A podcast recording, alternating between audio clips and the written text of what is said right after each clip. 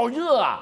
地狱般的烧烤模式已经全境降临，地表最热的美国死亡谷飙破了五十三度。凤凰城，你看看这个画面，居然热到中暑爆棚，活人装尸袋，塞满冰块。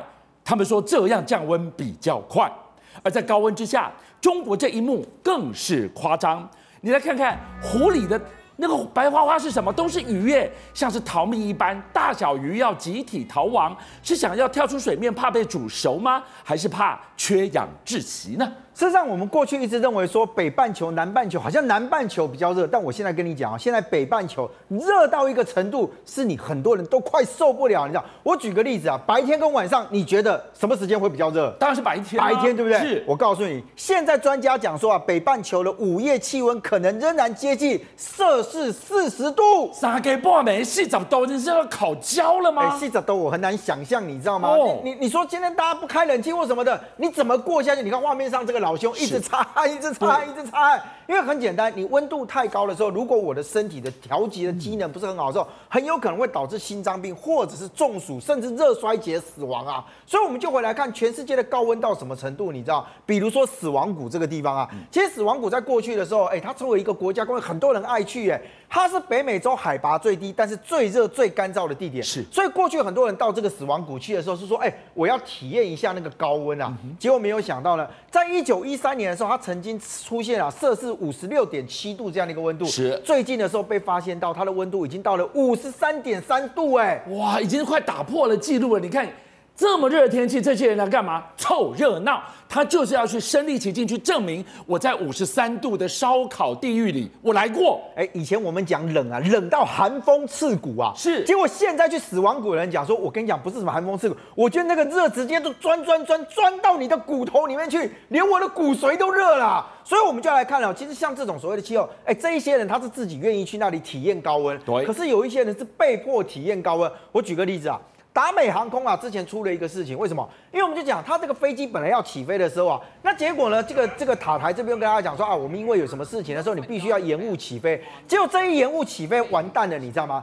因为它的空调要等到你这个飞机要起飞之前，它才打开。结果机长按照一般规定的时候，机上当时瞬间是没有空调的，因为你要延误起飞嘛。结果你知道吗？它的温度啊，在机内的温度居然达到摄氏四十三点九度，哎，这个会出问题，出大问题呀！哎，你到死亡谷去，最少你眼睛看到的是宽阔的这个这个地地形啊，还有风哎。这个没完全没有，在机舱内都没有。好，更麻烦的是什么？你知道，这一个停滞下来，居然等了四个小时啊！你在画面上面所看到，救护车什么通通都来了。好，一大堆人骂翻了，你知道，这时候呢，达美航空他说话。他说不是啦，我之前也有跟乘客讲说，你们要你们可以下去飞机啊，你们可以不要在机上等，因为我们没有空调。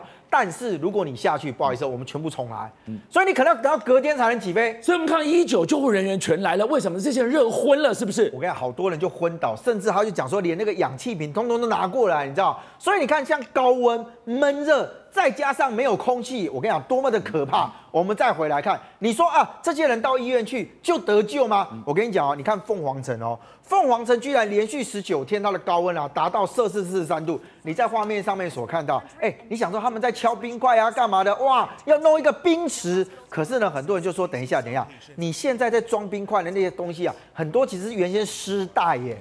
尸袋是要装往生者的东西，哎，白色这个是丝带，对，你拿丝带来让活人躺啊，就它下面其实是一个丝带，你知道吗？哦、所以很多人觉得说，哇，天哪，哎，为什么你知道用丝带？因为丝带一次装的冰块才多啦，你用那个桶子要装到民国几年？所以用这样来降温，来解决中暑的爆棚的问题最快啊！因为中暑的都往医院送了，不然你怎么办？对不对？好，我们再回来看啊，我们刚刚看到美国之后，你要回来看中国大陆新疆吐鲁番这个地方啊，其实在过去温度很多人讲说，哎，它非常非常高，可是你知道它现在已经到了多少？五十二点二度，哎，哇，五十二点二度，吐鲁番这个地方不就是传说中？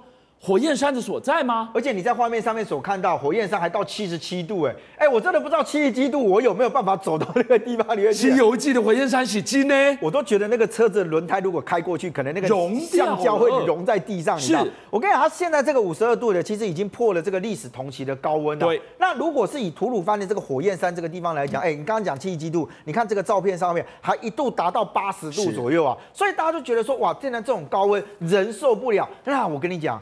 人不只是人啊，连硬的像这种路面都受不了啊。在河北这个地方突然发生了一件事，你在画面上面所看，哎、欸，这个平常突然啪一声就这样炸开来了，你有没有看到？真是拍到它，它怎么会热到？后面那个三轮铁牛车还好，它立及时刹车。你再看一次这个画面，突然就炸了。我跟你讲，为什么？因为很讲。太热了，你知道吗？热胀冷缩。哎、欸，我跟你讲，热胀冷缩，如果能够胀平均的胀就算，它就是热胀的不均匀，所以导致这个脆弱的地方突然整个鼓起来，你知道，变成几个水泥看。那我跟你讲，还好刚刚那台车子它临时刹住啊。对，它要是开在骑在上面，突然啪一声，你想想它都被 被炸飞到多远去啊？好，导播，我们来看看，刚刚一开场给大家看到这段画面，太匪夷所思了，可以热成这样吗？池子里的鱼。嘣嘣嘣嘣嘣，争相要逃亡，为什么池子里待不住了呢？因为水温真的太高了，你知道吗？你在画面上面所看到的，事实上在苏州这个地方，哎，这个鱼一直跳，你什么时候会看到鱼在那跳？你知道飞鱼啊，弹涂鱼啊，有办法这样跳？他没有，他说我是一般的这个鱼。因为呢，它这个河水的温度实在太高了，你知道？那它鱼在水里面，它其实没有办法，它觉得说它没有办法生活，所以跳上来觉得还稍微凉一点。哎，水居然比外面的温度还要高，你就可以知道，哎，这个它如果再不跳起来，它的求生意志很强啊。待下去我就被你煮熟了，那煮熟了那不是更麻烦吗？所以我们就来看哦，事实上像这种高温或者我们刚刚提到路面爆裂了，有时候因为这个热胀冷缩不平均的时候，反正反而会产生更大的危险。我带各位来看杭州，你知道杭州那时候一度啊，其实温温度也都非常非常的高，结果呢，你知道它一高之后呢，居然吓到你在画面上面所看到，哇，烟雾袅袅，哎，居然好像在走在仙境一般。其实不是，是因为它的地地那个地上太热了，热到冒烟呐、啊。啊，因为水一下来，对吧？雨水一到地面，瞬间变成水蒸气。是。所以呢，那当地的民众还自嘲说什么？你知道？嗯、哎呀，不要再花钱去做三温暖了。我走在马路上面，我也觉得我好像在做三温暖啊。所以。异常高温背后的这个暴雨，如果双重打击一下来的话，哎，那个是双重伤害耶。对，所以呢，我们现在回来看，其实气候的异常哦，在很多地方都陆陆续续发生。你刚刚讲说下雨可以降温，可是雨落太大怎么办？我们给各位看杭州哦，杭州在这两张照片的时候，你有没有发现到哇，这车子整个几乎都灭顶了？你知道？你在画面上面看一下，喂。这个不是啊，不好意思啊，不是车子开到水沟里面去，是这一条本来是马路，结果突然瞬间大雨变成这个样子，你知道？他自己这是在那个杭州丁兰路这个地方，他那时候呢有一个这样这样一个涵洞的地方啊，本来是有在走车子，但是呢因为水下的太快太急，而且呢它这个排水的沟渠没有办法把水排出去之后，水就往它里面的这个所谓的桥洞这个地方灌，结果你知道吗？有六辆车就因此而被泡在这里，不只是这样哦，像杭州这里啊，你看到哎市区里面坐。在家里应该 OK 了吧？我跟你讲，在家里没有特别比较好。为什么？你在画面上面所看，你有没有看到那个电梯？刚才你 say 电梯哦，太可怕了！我跟你讲，你那电梯门现在不能打开，因为水，你你有没有看到那个水从电梯缝这样流下？它那整个电梯的管道间全部都是水了。所以你可以看到，实际上杭州这个地方，哎，你说在马路边，我看也很惨。为什么？因为它这个海路边那个马路边啊，就像海边一样。我们以前都讲说，你住在马路边吗？现在他讲说没有，我住在大海边。你在画面上面所看到，所有车子都要涉水而过，而且有民众在旁边拍的时候，我跟你讲，他不是说刻意要拍这个像，因为他也过不去啊。他现在站在一个高点，前无路，后无路，只能站在这边。车子过去的时候，用这个所谓的积水啊，洗刷他身体所有的不愉快啊。极端天气之下的暴雨，除了威胁人类的生存，我们来告诉大家，它也威胁到了古文明的世界遗产。泰姬玛哈林、敦煌石窟的壁画，现在都岌岌可危，走向灭绝吗？我认为敦煌壁画在这件事情上面，它一部分代表它是一个复合性的一个灾难，你知道为什么？第一个很简单啊，我们每一个地区的气候哦，其实老实讲，就是你会有一个一个一个固定的一个频率跟跟一个状态。可是，在过去二十年的时候呢，这个甘肃这个地方啊，强烈降雨的频率增加，也就是说，下大雨、下好雨的机会增加。那一增加完了之后，它先改变的是什么？你知道，空气里面的湿度。这个湿度一增加之后，我们也知道，壁画有时候它能够保存，是因为干燥的环境。对。结果我湿度太多的时候，那个壁画当当然它那个墙壁这个材质就会产生影响，我就剥剥落了。对。那结果还包含到什么？你知道，我们空气当中啊，其实还有一个东西很可怕，叫做盐分。是。平常呢，湿度不多的时候，你不会太觉得。可是湿度一高的、一多的时候，它的盐分基本上也增加。是，所以在壁画上面的这个盐分呢，且也不断的增加、累积跟结晶完了之后，就导致什么？那个壁画一片一片啊，就好像换皮一样，那个东西就这样一片一片掉下来啊！天哪，这就会是一个文化的一场又一场的浩劫。我们再看看印度的泰姬玛哈林，现在。也遭逢了极端天气的摧残，岌岌可危吗？对，所以为什么会变成这个情况呢？事实上，当时在建这些建筑物的时候，都是建在比较地势比较高的这个位置。是。但因为这几年啊，包含到这个这个长期的这个雨水啊或干嘛的时候，导致原来是高的地方呢，现在呢，哎也变得感觉上地势变得比较低，因为水就往上涨。我跟你讲，印度北部啊，在最近因为暴雨啊，就导致非常严重的这个洪灾。它除了造成一百五十个人以上的这个这个死亡之外，甚至连你在画面上面所看到这个泰姬玛哈陵的这个部分，它的外墙跟花园啊，基本上现在都已经被这个水给淹没了。那结果呢，当地的民众就觉得哎、欸、很可怕，你知道为什么？因为很简单，这是时隔四十五年来第一次说淹到陵墓的那个城墙，越淹越高了。对呀、啊，那你水虽然被挡在城墙外，我们讲好讲好听一点啊，那叫护城河啊。可是你这样子挡住之后，大家进不去，里面出不来。对于这个所谓的历史古迹上面来讲，哎，这不是一个什么护城河的概念。虽然官方讲说，哎，我跟你讲，这个整个泰姬玛哈陵的那个主体建筑物没有受到影响，但是对当地的民众来讲，哎，天哪，水都淹成这样，不是有没有受影响的问题，而是他们从来没有看过这种奇奇怪的现象发生在这里啊。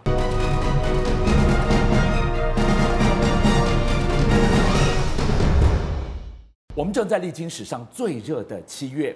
你知道地表最热的地方在哪里？美国的死亡谷国家公园已经飙破五十三度了，在凤凰城更可怕，热到中暑人数爆棚，居然医院在做什么？活人装尸袋，塞满冰块，听说这样降温最快。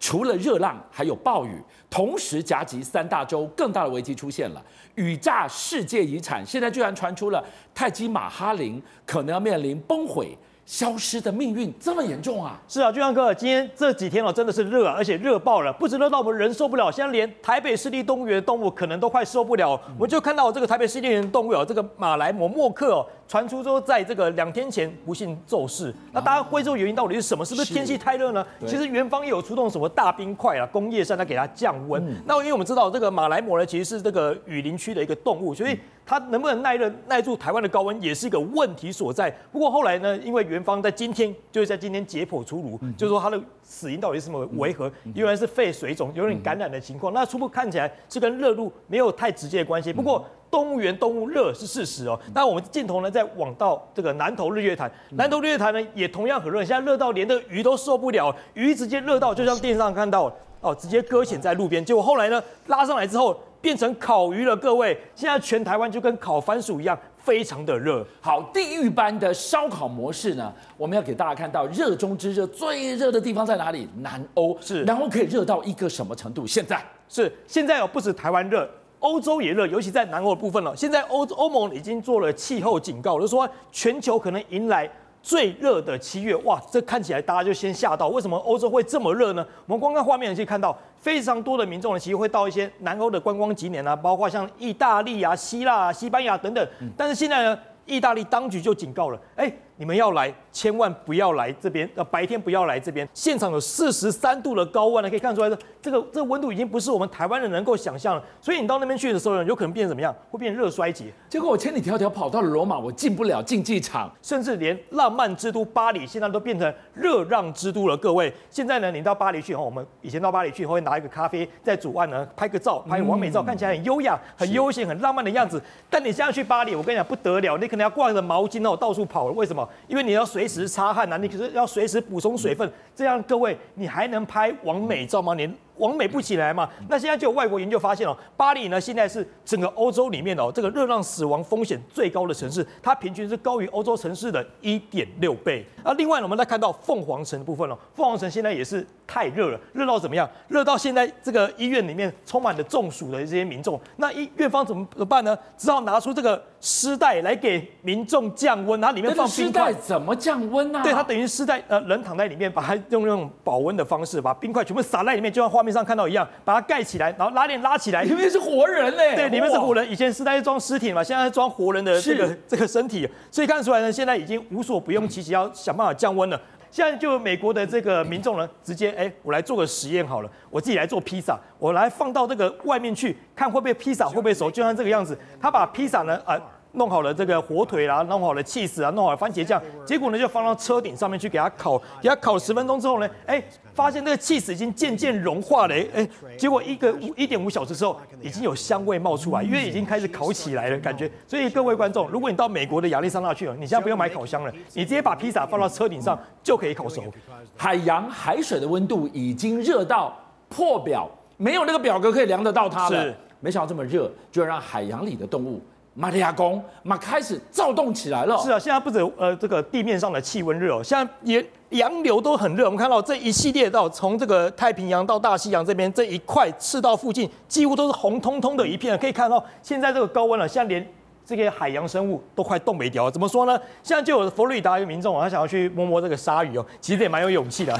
但是就摸鲨鱼，没想到鲨鱼突然跳起来，就这样子，突然把他手咬住，还把它扯下去，拖下去了。看得出来，哇，这个鱼其实现在脾气非常暴躁。那暴躁的原因是哪里呢？就是来自太高温了嘛。那个这个鲨鱼呢，已经被这个水流的高温哦，热到冻北掉。所以你当它在游泳的时候，你突然手一下摸下去，它当然会受不了，直接把它。咬下去翻起来嘛。另外在夏威夷也同样情况，我们刚刚看到热浪在这个夏威夷附近、太平洋附近，所以呢，现在夏夏威夷的这个渔夫要出海捕鱼的时候，遇到这个虎鲨，就虎鲨突然就像这样子，直接攻击这个独木舟，直接把它撞翻呢。后来呢，还张嘴上来，要不是这个渔夫机灵一点，把一脚踹开哦，我跟你讲，马上就变成盘中孙。极端天气下的异常高温跟非常急降雨的暴雨下下来，是两股势力一嘎下去。现在居然连泰姬玛哈林的存亡都拉警报了。是啊，现在就连古迹有可能都要面临到这个极端气候的影响。怎么讲呢？在北印度，现在狂风豪雨狂炸，造成什么影响？这个泰姬玛哈林呢，现在也受到波及了，成为四十五年来首度洪水淹到外墙跟甚至后花源情况。现场呢，几乎你看已经变成水乡泽国了，这是过去大家很少见的一个情况哦。不管你要接你到现场去，你可能现在只能搭船了，因为它猛爆性的降雨。但瞬间直接淹水，让河川直接倒灌。另外一个文化浩劫的现场在哪里？在敦煌石窟。敦煌石窟也因为极端天气，它怎么了吗？对，敦煌石窟我们知道它常常降雨，但是最近几年的降雨有减少。但减少情况坏变怎么样？你一降雨那一天就是猛爆性的降雨，像让这敦煌石窟的这些佛像也受不了，因为我们知道一潮湿之后呢，就会产生盐分，盐分呢就会腐蚀掉这些壁画跟这些雕像，所以呢，它从四世纪。历经了千年的战争到现在都没事，但没想到在今年的此时此刻，这个现在呢，因为强暴雨的关系，造成它这个敦煌石窟可能会不保的情况，所以看得出来，目前全世界不管是亚洲还是欧洲、美洲，海上还是陆上，都要面临这个强降雨的气候，然后极端的气候可能会危害大家的生命安全。邀请您一起加入五七爆新闻会员，跟俊相一起挖真相。